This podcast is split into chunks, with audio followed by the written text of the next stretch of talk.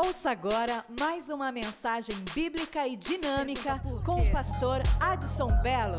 Pergunta por quê.com.br. Segunda Reis, capítulo 5, meu irmão.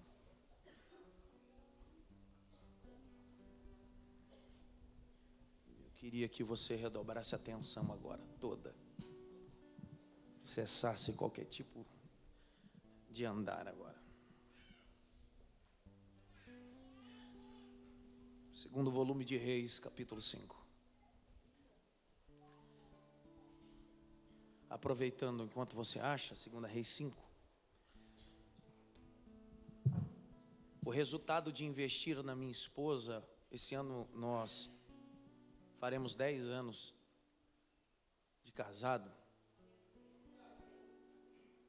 Com o resultado desse grande amor, duas belas filhas. E o resultado da esposa que tenho, primeiro é a dádiva de Deus, é que em todos esses eventos de mulheres, eu sempre fui investidor para que ela participasse. E eu quero encorajar os homens da igreja que se você quer uma mulher sábia em casa, não basta só dar perfume Dote Cabana, Gabriela Sabatina ou Boticário. Você precisa investir nela no cunho bíblico. Então, presenteá-la com um convite da conferência de mulheres vai sanar muitos problemas que você tem em casa. Então, faça isso, maridão, bonitão. Amém? Dá um toque pelo menos em três, assim, não me atrapalhe agora, tá? Dá um toque pelo menos em três, assim, senão eu vou mudar de lugar.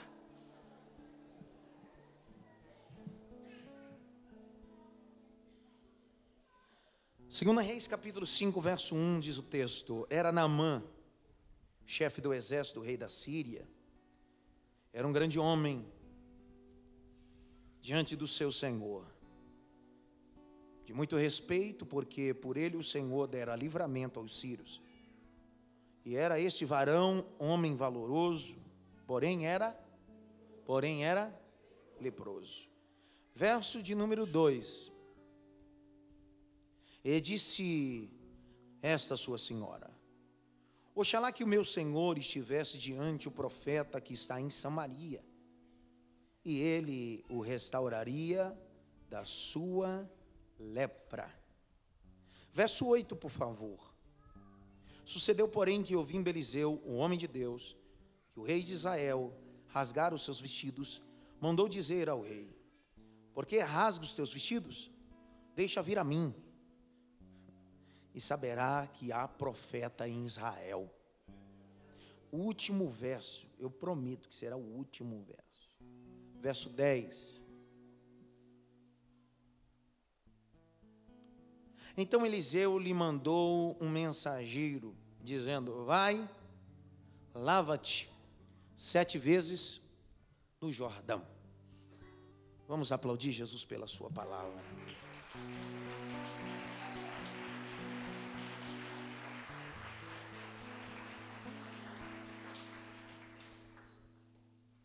Namão é um personagem bíblico que sobre ele estão estabelecido tantas campanhas na atualidade. Ontem eu estava, ontem foi antes de ontem, mostrando um vídeo para alguns alunos. Esse vídeo um, um pastor Tenro ele pega alguns pedidos de oração e vai até o rio Tietê.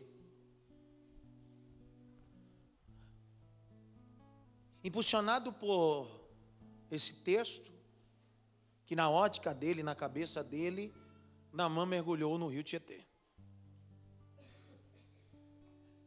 Ele mergulha com um pedido da oração do povo dentro desse rio Tietê, dizendo que está mergulhando como Namã para que Deus dê vitória ao povo por causa da atitude dele.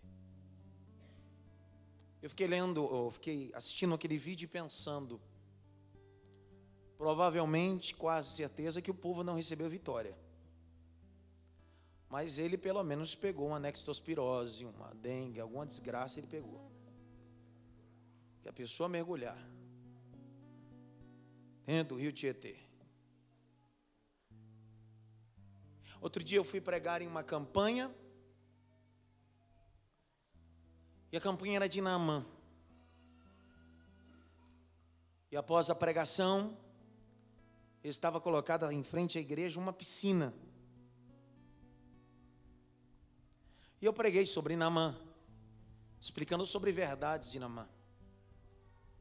Não adiantou nada a pregação. Porque o que o povo queria não era a pregação, era mergulhar na piscina.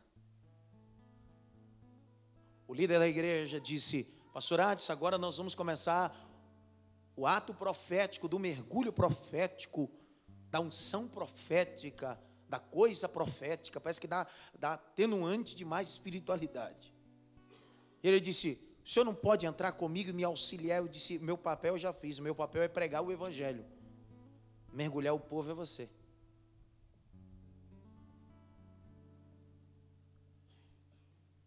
Outro dia eu vi alguém que colocou um balde de água na frente do altar com uma campanha de Namã e pedia para que em uma fila todos os membros que estavam na reunião pudessem lavar suas mãos e seu rosto simbolizando a água do Jordão que purificava de toda lepra. Outro dia eu estava pregando no interior de São Paulo, um líder da igreja que tinha ido a Israel, com um frasquinho ele trouxe de Israel um pouco de água do Jordão. Então ele pegava a piscina e fazia o mesmo processo do mergulho, mas antes do mergulho ele fazia todo um ritual, parecia quase um culto afrodescendente ele gotejava algumas gotas da água vinda do Jordão, e baseado em toda a empolgação, ele dizia bem assim: agora essa água está consagrada. O povo chegava ao delírio. De tanta consequência sobre essa campanha chamada Namã, Deus me deu um grito hoje de manhã dizendo: pregue sobre Namã e o que é os mergulhos de Nama. Então é sobre isso que eu quero pregar em 10 minutos para a gente ir embora. É, 10 minutos, precisa de muito. Namã era chefe, general. Namã não era hebreu, era sírio. Namã tinha um cargo de destaque. Namã estava acostumado em viver em destaque. Quando você estuda a história da Síria e a roupa dos soldados e generais eram mais imponentes de qualquer outra roupa. Alguns eruditos vão dizer que eles tinham roupas tecidas com fio de ouro, porque quem galgava esse cargo tinha um grau de destaque. Então Naamã estava acostumado a viver em destaque. Por quê? Porque trabalhou para isso porque tinha capacidade, qualidades. As suas qualidades são tão destacáveis na Bíblia que o capítulo 5 vai dizer que através de Deus, através do Senhor, Deus deu livramento a Israel por causa da unção que estava sobre ele que Deus havia dado. Se a gente for analisar isso, Deus, com a sua unção, ele dá um homem estrangeiro. Porque a unção de Deus não escolhe por nacionalidade, escolhe por coração. O texto vai destacar algumas qualidades de Namã. O capítulo de número 5, verso 1, diz que ele é chefe, ele é um grande homem, ele é um homem de respeito, ele é um homem valoroso. Tá tudo isso no verso 1, acompanhe aí. Mas o verso termina dizendo que, porém, ele é leproso. O tal do porém, no latim é pro inter, é vida que segue, ato contínuo. O que é que o texto está dizendo? Ele tem quatro qualidades, porém um defeito que apaga todas as qualidades. Porque o defeito que ele tem é explícito, não é uma deficiência no caráter, Ele tem um problema de saúde que afeta até o convívio com as pessoas. Ainda que a lei mosaica, o código de Italião, leis que regiam o leprosário daquela época, não estavam inseridos na Síria. Mas mesmo assim ele continuava doente. O texto diz que em sua casa ele tem uma escrava. Quem é a escrava? É uma menina hebreia. Quem é essa menina hebreia? Ela conhecia os profetas de Deus. Ela conhecia o poder de Deus. Dá a entender que ela está em casa servindo a esposa de Namã e ela observa quando Namã chega em casa, porque Namã em casa não pode usar roupa de general. Em casa, Namã tem que tirar a roupa de general, a armadura, as medalhas. Lá ele tem que se despojar e deixar de ser general. Lá ele é o pai Namã, marido Namã, patrão Namã.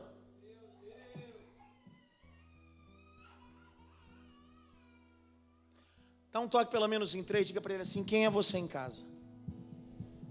Dá um retorno para mim, meu filho. Perceba que quando nós saímos do batente da porta principal de nossas casas, nunca saímos despojados, saímos sempre escondidos com um monte de parafernália, roupas, ética, máscaras, fantasias. Quando saímos ao emprego, quando vamos à igreja, quando vamos ao shopping, Escolhemos o nosso guarda-roupa, a máscara que vai dar certo, ou a fantasia que vai dar certo para o ambiente. Eu estou falando do cunho espiritual.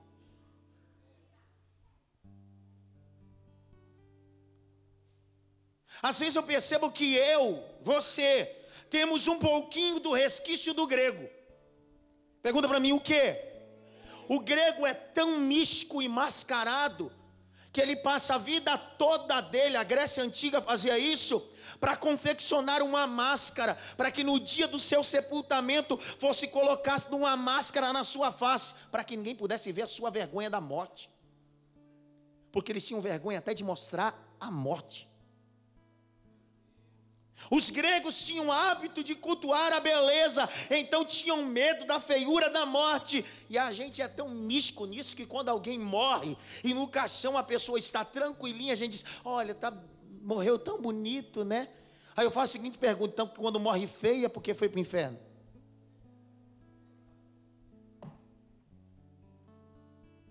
Em casa, Namã precisa ser o que ele é de verdade.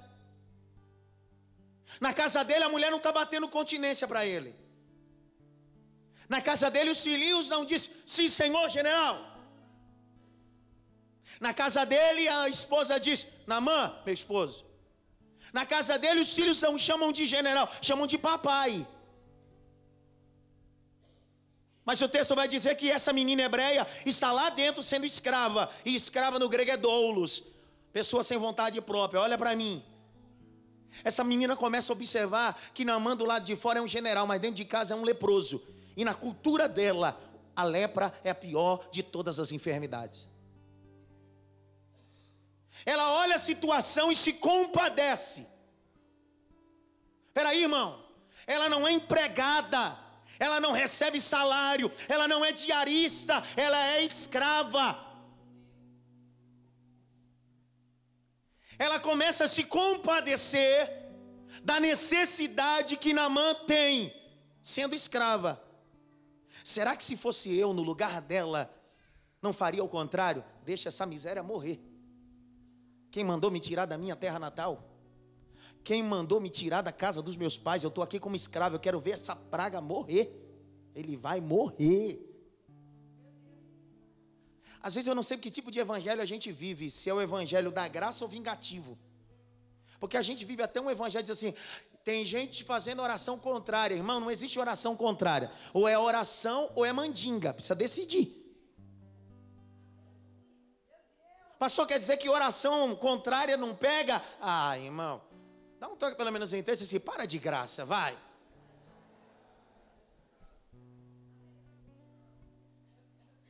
Não, pastor, é que estão fazendo uma oração contrária contra mim, fizeram até uma reza, um urucubaca, bateram os atabaque, pastor.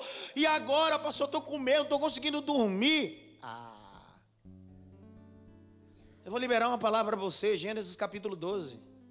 Abraão, se você sair da casa do teu pai, da tua parentela e dessa terra, eu vou liberar um monte de bênção, mas uma será mais importante. Qual Senhor? Quem te abençoar será abençoado, e quem te amaldiçoar será amaldiçoado. Você não precisa orar, deixa que eu faço.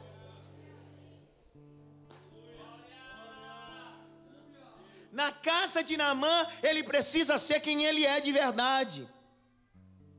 A menina olha a situação e se compadece. Essa menina me dá uma lição. Pergunte qual? Ela não tem rancor.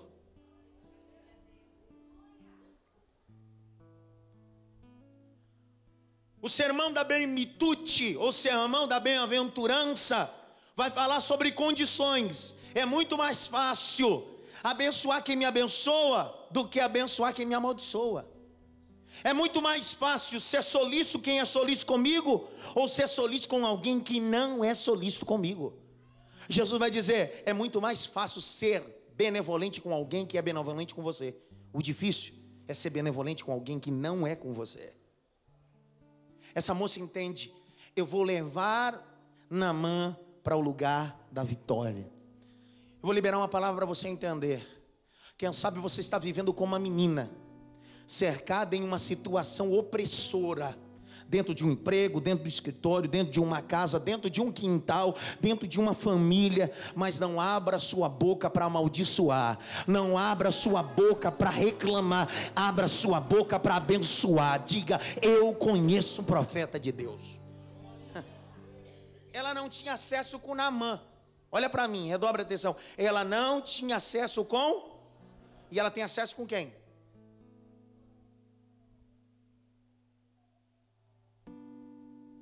Rogério, ela tem acesso com quem? A empregada, escrava, sem direito no salário, diz para a patroa, diz assim, olha, o meu senhor tem lepra que eu observei. Quem sabe elas abrem um, um diálogo. No meio desse diálogo, ela disse: A gente já procurou todo tipo de cura aqui na Síria e não achamos, não encontramos. Aí ela enche a boca, ela enche a boca, ela enche a boca, ela enche a boca. Vou falar de novo. Ela enche a boca ela enche a boca e olha o que ela diz, capítulo 5, verso, não fecha a Bíblia, pelo amor de Deus. 5, 3, e disse esta sua senhora, oxalá que o meu Senhor estivesse diante do profeta que está em Samaria, e ele restauraria a sua lepra. Minha pergunta está aqui. Que tipo de esposa você é?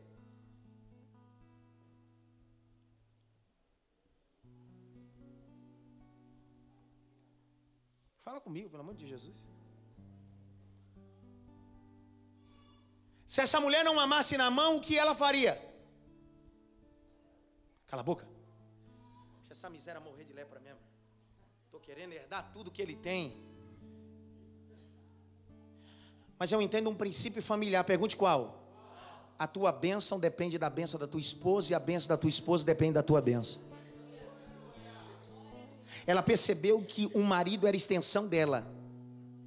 Entenderam nada? Ela entendeu que o casamento não é uma coisa separada, não são dois corpos, é um único corpo, porque o que o meu marido passa, eu passo também. O que a minha esposa sofre, eu sofro também. É extensão. A notícia chega na mão. Ele toma uma decisão. Vou para Samaria receber vitória. Levante as duas mãos para o alto. Só quem tem mão, quem não tem não precisa. Mais alto que você pode. Levanta a mão de Josuari, não, assim não, assim. Grita bem alto. Hoje, eu vim no endereço certo. Isso é Samaria de Deus. Feche os dois olhos e pelo menos por 10 segundos só diga glória a Deus se você acredita que este lugar será Samaria de Deus. Vai. Vai. Vai. Vai, é o mais alto que você pode. É o melhor que você pode. Oremacanto reminasawa. Ela é mentia céu e minas. Deus, essa noite esse lugar será Samaria, lugar de cumprimento de palavra.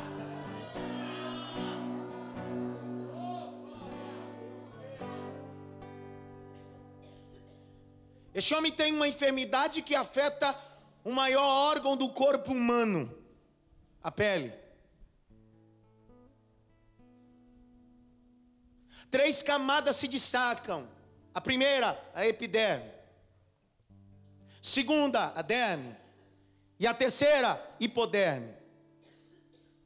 A lepra afeta a primeira, a epiderme, a primeira camada. O maior órgão do corpo humano é a pele, e ela tem a função principal da sensibilidade.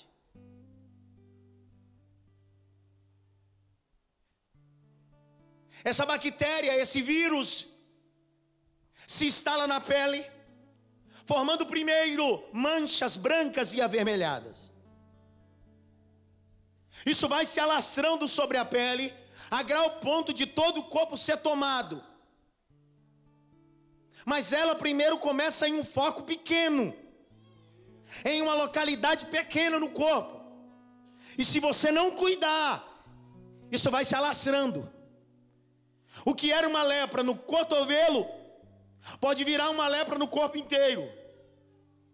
O que era uma falta de sensibilidade só no cotovelo, vai passar para todo o corpo um indivíduo sem sensibilidade.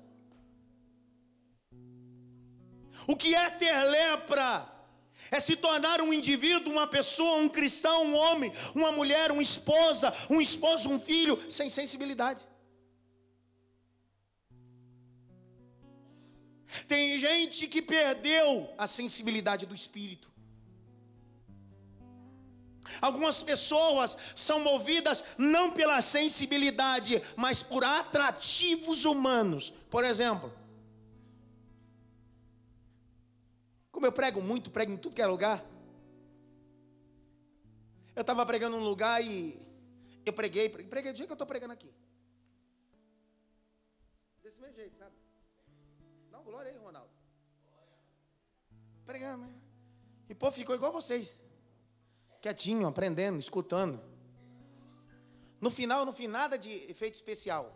Não sou Matrix. É porque tem uns que querem fazer efeito especial no final. Diz que, não. Entreguei o microfone. Aí o pastor pegou um pandeiro. Irmão, não sei, parecia que era dois povos. De repente, quando deu dois toques no pandeiro, uns 10, 5 começou a pular, saltar, rodar, chorar. Eu disse: Peraí, peraí, peraí, não, tá alguma coisa errada. Eu devo estar em pecado. Eu entrei dentro do carro e disse: Eu vou trocar a Bíblia para o pandeiro. Eu vou virar pregador do pandeiro agora.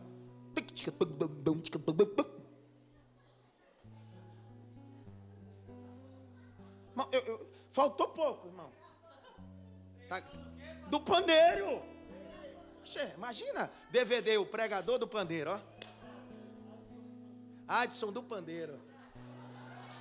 Rapaz, um bom projeto. Eu vou engajar esse projeto. Eu estou dentro do carro, porque eu fico preso que eu fico bravo quando eu prego e as pessoas não estão no culto para ouvir a palavra, estão para outra coisa, vem para ouvir a palavra, estão para vender natura, avon, fazer negociata, mas para ouvir a palavra não estão lá. E eu dentro do carro, brabo, brabo, sozinho. Sozinho. Eu, disse, eu devo estar em pecado, Deus. Se eu estou em pecado, só fulmina eu agora. Porque eu não estou entendendo. Preguei 40 minutos, ninguém falou nada. Quando tocou o pandeiro, de repente o povo.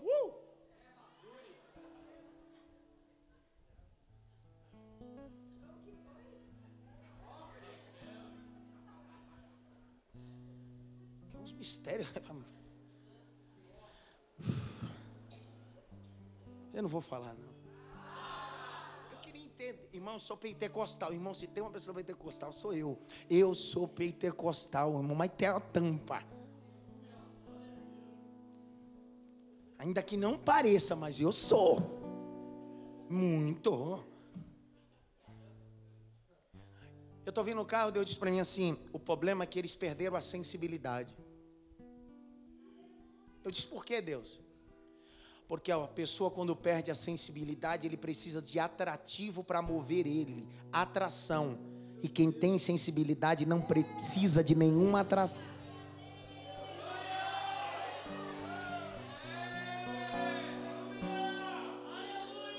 Vontade de falar outra coisa. Não vamos encher a igreja, vamos fazer um show gospel dentro da igreja. Toda igreja que está com lepra espiritual tem que fazer showzinho mesmo, porque não tem sensibilidade, tem lepra. Mas a igreja que não tem lepra não precisa de showzinho, porque é casa de oração, é casa de oração. Falei, não, Senhor, eu vou, eu vou, eu vou para Seixunoye, então, Deus.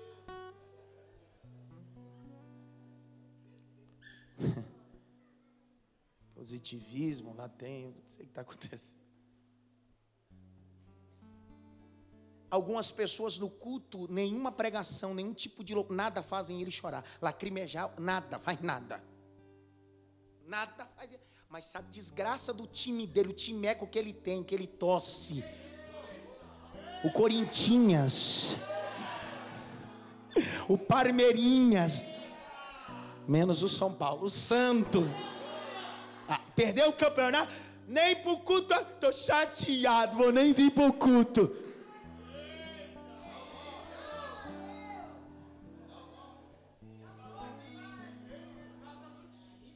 É. Tem gente, eu não, oh, irmão, tem gente que não é sensibilidade, a pessoa está sem emoção nenhuma, essa pessoa dessa. Tem gente que chora no capítulo da mil e uma noites. Não, aí é de brincadeira. Xerazade, não. Irmãos, olha para mim. Pastor, que o senhor está falando tudo isso? Eu quero que você me entenda. Você chora, mas o seu choro não tem emoção. Chorar ouvindo a palavra de Deus é entender, eu tenho raciocínio bíblico e espiritual, eu sei o que Deus está falando comigo. Olha para mim. Pergunta para mim. Por que essa moça ajudou na mão? Pergunta. Porque ela é esperta, sabe por quê? Porque no costume dela, ela sabia que a lepra podia sair do corpo e pegar na casa. Ele é assírio, mas ela é hebreia, e ela sabia que no costume dela a lepra, a doença, a lepra mesmo, a doença saía do corpo e podia pegar nas paredes. Então ela disse: antes que a lepra saia só dele e ele comece a passar para todo mundo e até para casa, é melhor ele procurar logo a vitória, que pelo menos eu não pego. Infecciosa. Passa de um para outro. Abra comigo, por favor, Levítico 14.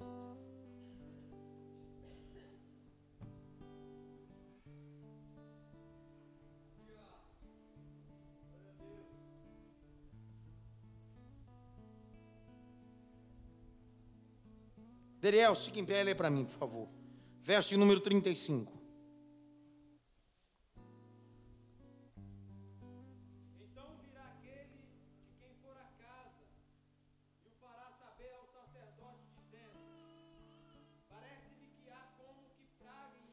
Opa! Qual é o medo dela?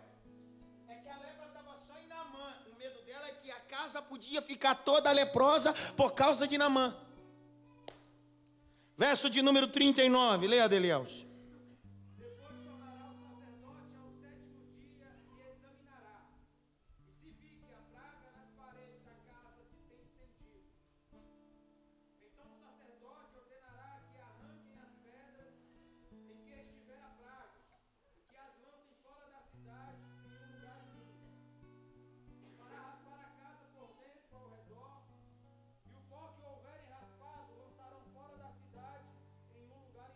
Para mim, por favor, irmão. Um marido leproso, uma esposa leprosa, não contagia só ele próprio, pode deixar a casa toda leprosa. E o que são atitudes leprosas, segundo a Bíblia? São atitudes sem sensibilidade. A lepra, ela mutila o paciente, o indivíduo, a grau ponto que maioria da cartilagem que tem no corpo humano, ele come, ela come a lepra, principalmente as orelhas e a ponta do nariz. Algumas pessoas se deitam a dormir com lepra facial e quando se acordam, se levantam, percebem que a orelha ficou no travesseiro, porque a lepra decepou a orelha, decepou o nariz. Uma casa com lepra são valores éticos e morais que vão se perdendo aos poucos.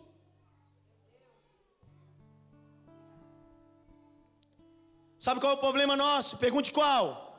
Nós estamos construindo muito bem casas, mas estamos esquecendo de construir lares. Casa se constrói com cimento e areia, lá se constrói com valores e amor. Então é muito bem claro a gente entender que Deus essa noite quer tirar toda a lepra do meu lar, a minha casa será a habitação de Deus. Levante a mão assim. Ó. Bate pelo menos em três mãos e diga para assim: a lepra está saindo da tua casa.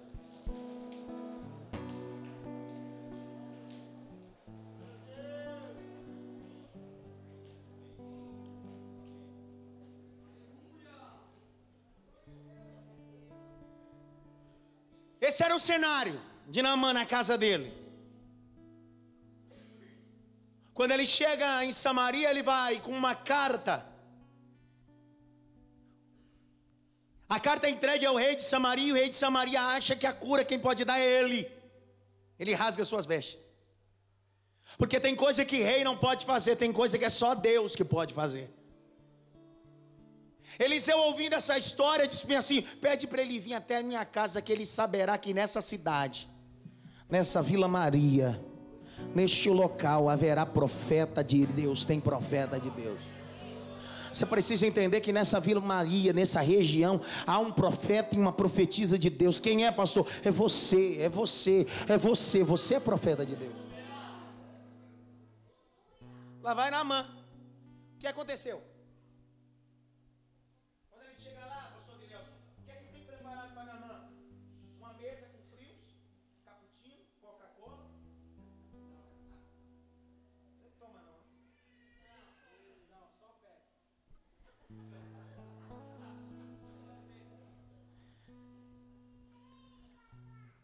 Ei, papai. Entregou o papai, né, filha? É muito forte o que Deus está fazendo hoje aqui. Sabe o que aconteceu? Lá vai na mão com os seus cavaleiros, um pedacinho do exército, representantes, chegam na porta da casa de Eliseu. Namã estava acostumado a ser bajulado, sim ou não? Ô irmão, Romanos capítulo 13 diz que toda autoridade foi colocada, delegada, instituída por Deus. Ele estava acostumado as pessoas colocarem tapete vermelho para ele. A melhor mesa é para ele. A melhor cadeira é para ele. Ele está pensando que vai chegar agora na casa do profeta Eliseu e Eliseu vai dizer para ele assim: Sim, Senhor, meu general.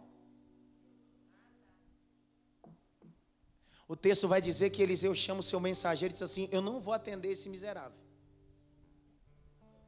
isso? Não vou atender, não. Manda um recado para ele. Qual é? Fala para ele ir no Jordão. Mergulhar sete vezes e ele será purificado. Primeira coisa que Deus estava tratando em Namã. Acabando com as bajuladores na vida de Namã. Vontade de falar uma coisa, mas não posso. Deus está tirando todos os bajuladores do teu lado, tá?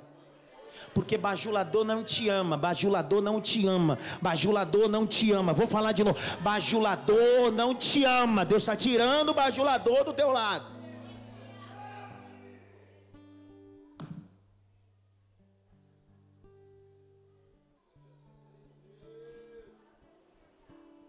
Todo bajulador bajula porque ele está interessado em alguma coisa que você tem ou pode promover para ele. Ele não faz por coração, por honra, ele faz por bajulação. Eu sei que aqui nessa noite não tem isso aqui.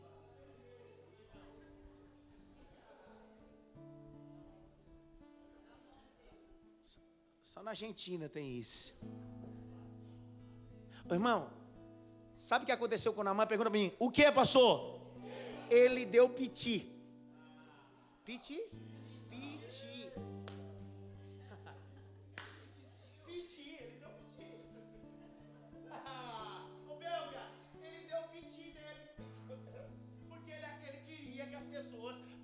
Bajulassem ele. Queria que as pessoas pegassem ele no colo. Mas ali não é qualquer pessoa, é o profeta de Deus. E o profeta não bajula ninguém. Ele entrega a mensagem na lata. Gostou ou não gostou? Está achando que profeta é só aquele que entrega uma revelaçãozinha? Deus vai te honrar. Não, profeta é aquele que fala a verdade, rapaz. Profeta é aquele que põe o dedo no pecado e diz assim: está errado. Profeta é isso. Pastor ele deu piti? Deu. Capítulo 5. Pastor Delielso vai ver o piti aí. 5:11. Lê aí, Adelia, mas lê voz alta. O piti de Namã. O tema da mensagem é essa. O piti de Namã. Então, então o que, Senta aí. Lê o microfone. Então Eliseu lhe mandou um mensageiro dizendo: Vai e lava-te sete vezes no Jordão, e a tua carne te tornará, ficarás purificado. Porém, Namã muito se indignou. Olha! Ah, pedi, vai. E se foi dizendo: Ele foi? Foi. Foi ou foi? Olha a cena, dá uma olhada, olha para mim, Rony. A cena, em cima do cavalo, um monte de gente do lado. O mensageiro disse: O meu senhor disse para eu tomar banho naquele rio sete vezes. Vai tomar banho, vai. Vai, tomar banho. Sete vezes. Ele, to, ó, ele todo. Hã? Quê? O profeta não está falando com qualquer um. Está falando com o general da Síria. O servo olha para assim. E daí? Jordão, mergulho, sete. Agora. Ó a cena, ó a cena. Ele deve ter pegado o cavalo dele. Eu estou indo embora. Isso é uma palhaçada. Isso é uma palhaçada. Palhaçada não é obedecer à voz de Deus. Palhaçada não é escutar a orientação que Deus tem para você. Então não relute o que Deus tem para você. Escute, obedeça, porque Deus tem palavra para você essa noite.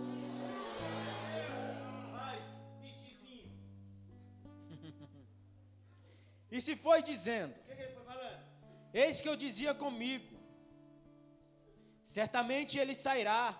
Ah, ah, entendi que ele quer. Ele quer ensinar o profeta a fazer. Ele quer ensinar o pastor a pastorear. Ele quer ensinar o pregador a pregar.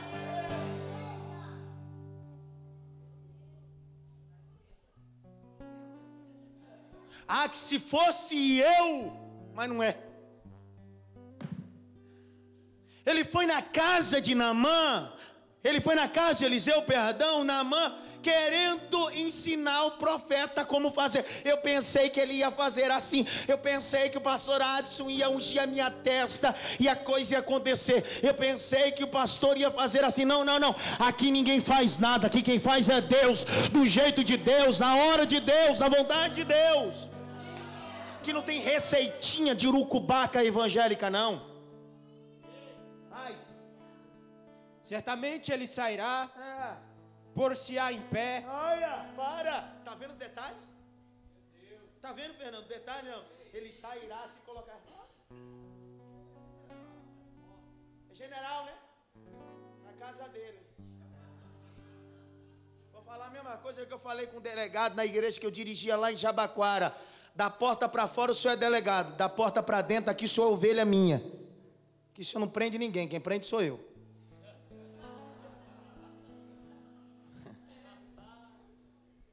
Sabe, assim, irmão, que você pode, lá fora você pode ser o que for, aqui dentro você é ovelha, você é servo. Tá de falar. Por-se-á em pé e invocará o nome do Senhor seu Deus. Tem mais. Tem mais. E passará a sua mão sobre o lugar. Ah, ele queria que ainda o profeta colocasse a mão. Olha para mim, por favor. 1 Pedro 4,10, não precisa abrir, só anota se você quiser. 1 Pedro 4,10 diz assim: ó, que todos sejam dispenseiros do dom de Deus e da multiforme graça. Não é uniforme, é multiforme. Ele estava dizendo, achando que Deus tinha um só um jeito de agir, só usando a mão do profeta. Mas Deus usa o profeta dizendo: às vezes eu ajo com a mão, às vezes eu ajo com a boca, às vezes eu faço do jeito que eu quero. Não manda em Deus. Você não manda, eu não mando. Continua. E passará a sua mão sobre o lugar e restaurará o leproso. Não são porventura Abana e Farpas, rios de Damasco, melhores do que todas as águas de Israel? Para, olha para mim. Ele começa na indignação, no piti de Namã. Piti, grita bem alto, piti de Namã. Mais alto, piti de Namã. Dá um toque pelo menos em texto assim, para de dar piti, tá?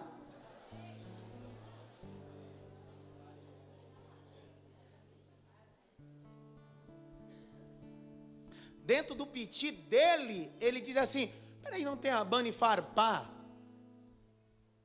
Onde eu moro tem rios mais purificados e limpos do que esse Jordão.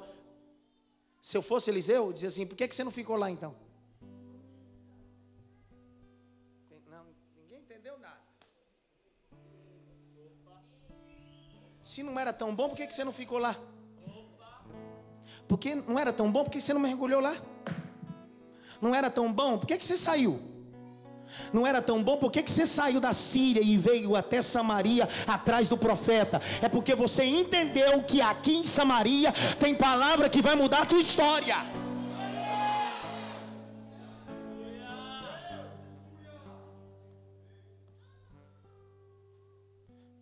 Continua, André. Não me poderia eu lavar neles e ficar purificado? E voltou-se e se foi com indignação. Vai. Então chegaram-se a ele os seus servos e lhe falaram e disseram: Meu pai, se o profeta te disser alguma grande coisa, porventura não farias? Para, olha para mim e eu termino essa mensagem. O segredo da purificação de Namã não foi a atitude dele. Primeiro foi a obediência. No Jordão não tinha milagre. O que tinha milagre era ele obedecer. Dois, o segredo da purificação de Namã é que ele estava cercado de pessoas que o amavam. Ele estava cercado de pessoas que o amavam. Era serva, escrava, era esposa e agora são os servos. Porque os servos poderiam calar a boca e dizer assim: vamos embora mesmo. Mas os servos correm atrás dele e dizem assim: meu senhor na mão, meu patrão, a gente andou até aqui. O que vale pelo menos obedecer, porque é melhor obedecer do que sacrificar. Vamos obedecer, vamos obedecer, vamos obedecer. Por que, que às vezes o líder não consegue ter maturidade e as pessoas que estão ao redor conseguem ser mais sensatos? Por que, que às vezes a gente sucumbe na vida? Porque a gente está cercado de pessoas que não nos amam, pessoas que são interessadas naquilo que a gente tem. Quem é que te cerca? Quem são seus amigos? Quem são as pessoas que você tem confiabilidade? Esses servos se preocuparam com Namã. Quem é que está se preocupando com você? Namã cai em si. O texto diz que ele corre para o Jordão. Por que, que Deus não disse para ele tomar banho nos rios em Damasco? Porque nenhum rio, nenhum rio tinha o um nome que tinha em Samaria, que era Jordão. E Jordão no hebraico significa lugar da descida. Lugar da descida lugar da descida. Entenderam nada? Lugar da descida. Deus fez tudo isso, Tamires, para trazer na mão até Samaria, para a porta do profeta tá fechado, para o profeta dizer para ele, sabe qual é o conselho de Deus para você, Namã? Tá na hora de você descer. Tá na hora de você descer, porque se você não descer, eu não posso te honrar. Grite bem alto, assim, batendo no notório, que se diz assim: Eu vou descer. Pastor, se eu não quiser descer, Deus vai te derrubar. É isso, pastor? É. Atos 9, o texto diz que Saulo está em cima de um cavalo. O texto diz que quando ele vê o farolete da glória de Deus, o que acontece? E caindo ele, toma, bem feito. Quem não desce, Deus derruba do cavalo. Então é melhor descer sem querer que Deus derrube você do cavalo. E eu termino. Ele mergulha um, mergulha duas, mergulha quatro, cinco, seis, acontece alguma coisa? Por que que às vezes vir à igreja no culto é igual? A gente vem no culto achando que a coisa vai acontecer agora ou amanhã. É igual o processo da Camila com o esposo com a bebezinha, que contaram o testemunho agora. Quantas vezes eu vi a Camila aqui de quinta-feira no culto, quantas vezes, etc, etc. Porque a gente acha que o milagre vai acontecer na mesma hora e no outro dia, mas Deus vai enchendo o nosso coração, deixando bem claro: é um processo dos mergulhos. Cada mergulho que você dá, você está chegando mais perto do milagre, mais perto do milagre. Então, esse culto hoje não é mais um culto, é menos um culto até chegar o sétimo mergulho que deu. Ah!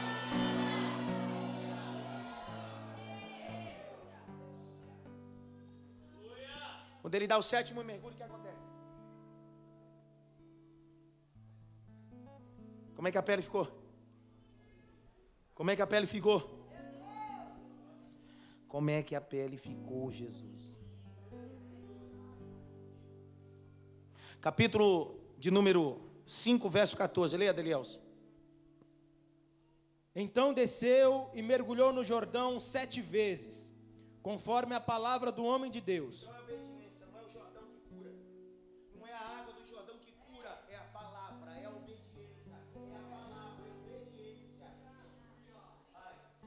E a sua carne tornou como a carne do menino e ficou purificado. Depois que eu falar isso aqui, você não falar nada, você não der glória.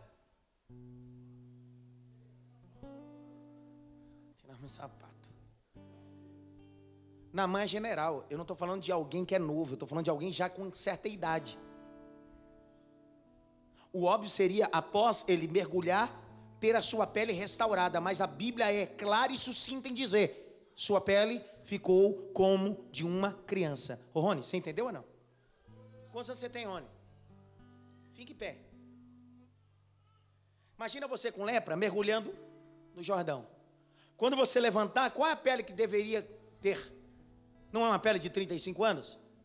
Mas você mergulhando, o texto diz que agora você nasce, sai da água e sua pele é uma pele de um pré-adolescente. Por quê? Senta. Por quê?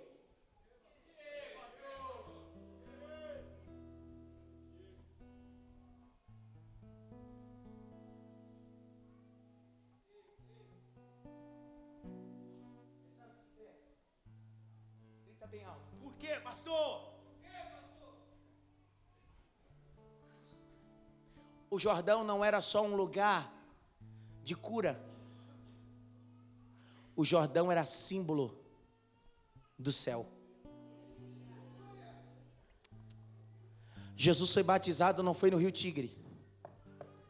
Jesus foi batizado no Jordão. E Paulo diz em Colossenses que o batismo é o sepultamento do velho homem para a ressurreição de um novo homem. E a primeira coisa que quando eu renasço é cumprir João capítulo 3, é necessário nascer de novo da água e do espírito. E para entrar no reino do céu não pode entrar gente com cabeça, com atitude de gente grande. Você tem que entrar com o coração de criança. Deus só não quer curar só a sua carne, Deus quer mandar você para o céu, rapaz. Grita bem alto, eu vou morar no céu. Ah, como eu creio, irmão. Capítulo 5, verso 17. Eu tenho cinco minutos para terminar. 5 para as 8. E disse Namã: Seja assim, com tudo que o teu servo em uma terra, uma carga de terra, de um junto, de duas mulas, porque nunca mais, nunca mais, nunca mais, nunca mais oferecerei sacrifício a deuses estranhos, mas sim o Senhor desta ele não foi lá, Hélio, só para receber purificação. A vida dele foi mudada, o culto dele foi mudado, o coração dele foi mudado. Ele volta para a Síria dizendo: Só o Senhor é Deus. Eu conheci um Deus de verdade. Na Síria havia um Deus chamado Deus Rimão. Grita bem alto: Rimão. Está no verso 18. Rimão. No altar de Rimão havia oferendas feitas à prosperidade. A casa de todo assírio, na frente da sua casa, havia um altar, Simone, de Rimão. A casa principal sempre era do rei ou imperador.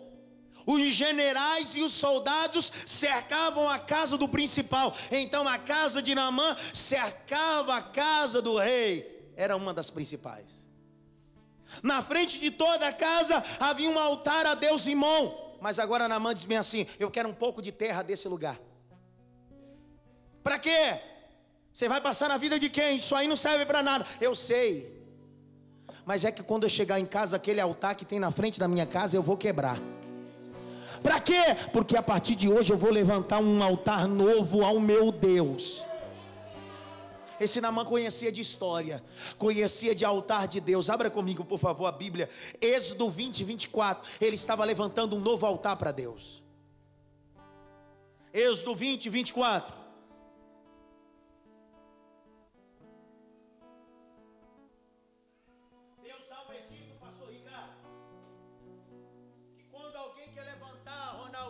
Novo, ele pegava um pouco de terra. Leia, Delielso. Um altar de terra me farás. Opa. E sobre ele sacrificarás os teus holocaustos. Meu Deus. E as tuas ofertas pacíficas, as tuas ovelhas e as tuas vacas. Em todo lugar onde eu fizer celebrar a memória do meu nome, virei a ti e te abençoarei. Meu Deus, ninguém deu um glória por causa disso. Esse Namã chegou em Samaria todo indignado, dando piti, se achando altivo, soberbo, mas agora ele está saindo de Samaria para a Síria com um altar novo, com uma vida nova. Meu Deus do céu. Pensa comigo quando ele chega em casa, a esposa lá, a serva que era hebreia, todo mundo ansioso na casa. Quando ele desce do cavalo, ele pega no junta de uma mula que tem um monte de terra, ele sai metendo o pé no altar de deuses estranhos que tem na casa dele. A mulher não entende nada, mas a moça hebreia entende. Ela começa a glorificar, ela começa a exaltar, dizendo: A minha casa é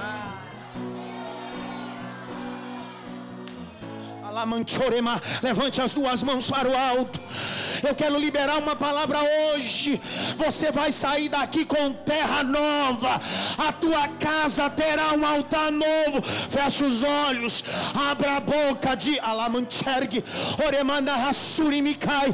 Tem gente recebendo altar novo. Altar novo.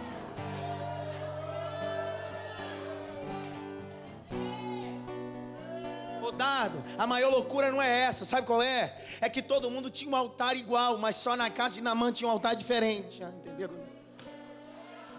Na frente da casa de todo mundo, o altar era igual, era o Deus irmão. Mas na casa de Namã, o altar era diferente. Imagina lá na capital, lá na Síria, o burburinho dizendo: O que, que é isso na frente da casa de Namã? Que terra é essa? Que loucura é essa? Não tem mais vela, não tem mais patuá, não tem mais terço. Por que, que tem terra? Aí começou a reunir todo mundo, batendo na porta de Namã, dizendo: O que, que é isso na tua porta? Namã abre a porta e diz bem assim: Eu vou contar a história. Eu saí daqui, fui para Samaria Maria, tive um encontro com Deus. Deus mudou minha vida, Deus mudou minha história, Deus mudou minha casa. Eu... Evangelho que não tem mudança é mentira. Evangelho que não muda é mentira, é positivismo. Evangelho muda você, muda o teu caráter, muda a tua casa, muda tudo.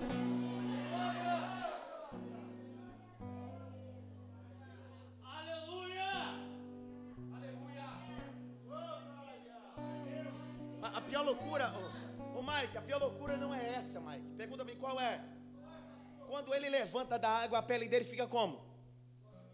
Uma semana depois, mãe acorda e a esposa olha para ele Namã,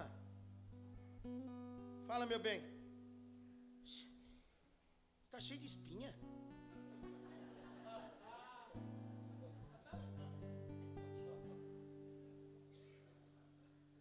A pele dele é nova. Namã, você foi em Samaria receber cura ou foi fazer plástica? Porque agora ele não tem ruga nenhuma, ele tá? Entenderam nada. Como um altar muda a tua aparência. Sabe quando você era mundão, bicho solto e hoje você entregou a tua vida para Jesus? Quando as pessoas te encontram, dizem assim: Nossa, você está mais nova. Nossa, como é que está teu cabelo?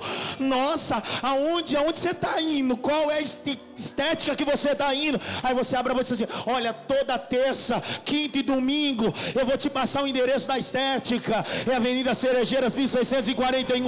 Lá muda corpo, muda mente, muda a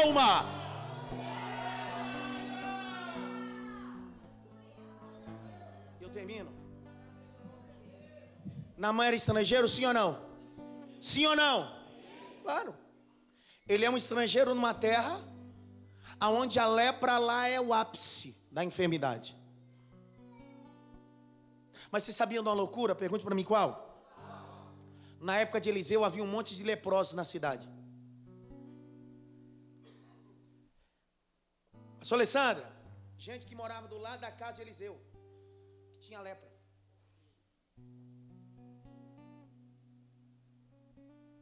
E Naamã, filho, que era estrangeiro, recebeu a cura, e gente que era da cidade continuava leproso.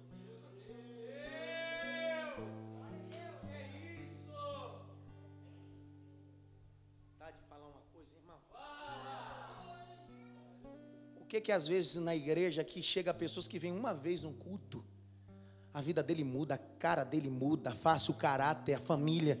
E tem gente que está todo dia, todo culto e não muda.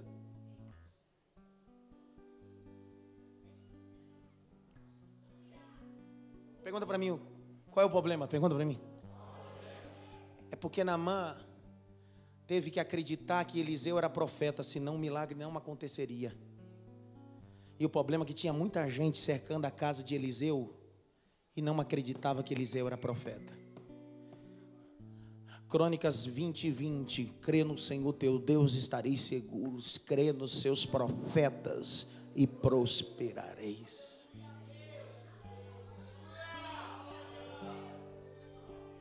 Porque às vezes eu estou num culto aqui e libero uma palavra. Essa semana Deus vai te dar uma vitória. Essa semana o Senhor. Aí alguém que vem no culto diz assim: recebo essa palavra, rapaz. Eu tomo posse. Aí no outro domingo vem aqui: Deus restaurou meu casamento. Deus restaurou isso. Deus abriu isso. E aquele que está dentro da igreja diz: Ah, o que, que não acontece comigo? Porque não basta estar aqui, precisa crer do que sai daqui. Preciso provar isso na Bíblia ou não? Lucas 4, 27, abre aí. Eu disse que na época de Naamã, quando ele foi a Samaria, havia um monte de leprosos em Samaria, sim ou não?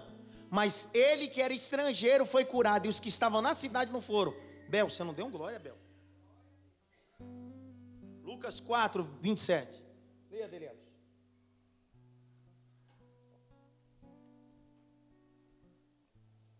E muitos leprosos havia em Israel no tempo do profeta Eliseu. E, e nenhum deles foi purificado, senão Namã, o Ciro. E todos na sinagoga, ouvindo estas coisas, se encheram de ira. Para. Quantos leprosos tinha na cidade de Eliseu? Alguém foi curado? Quem foi curado? Ele era de lá? Da onde ele era?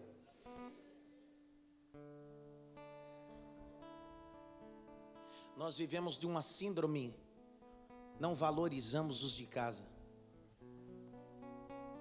não valorizamos a nossa casa, nossa esposa, nosso esposo, não damos crédito para os de casa, e quando não damos crédito para os de casa, os estrangeiros sentam aí no lugar que você está sentado, recebe a vitória, a benção, a mudança, e a gente continua do mesmo jeito. A purificação de Namã transcende qualquer coisa.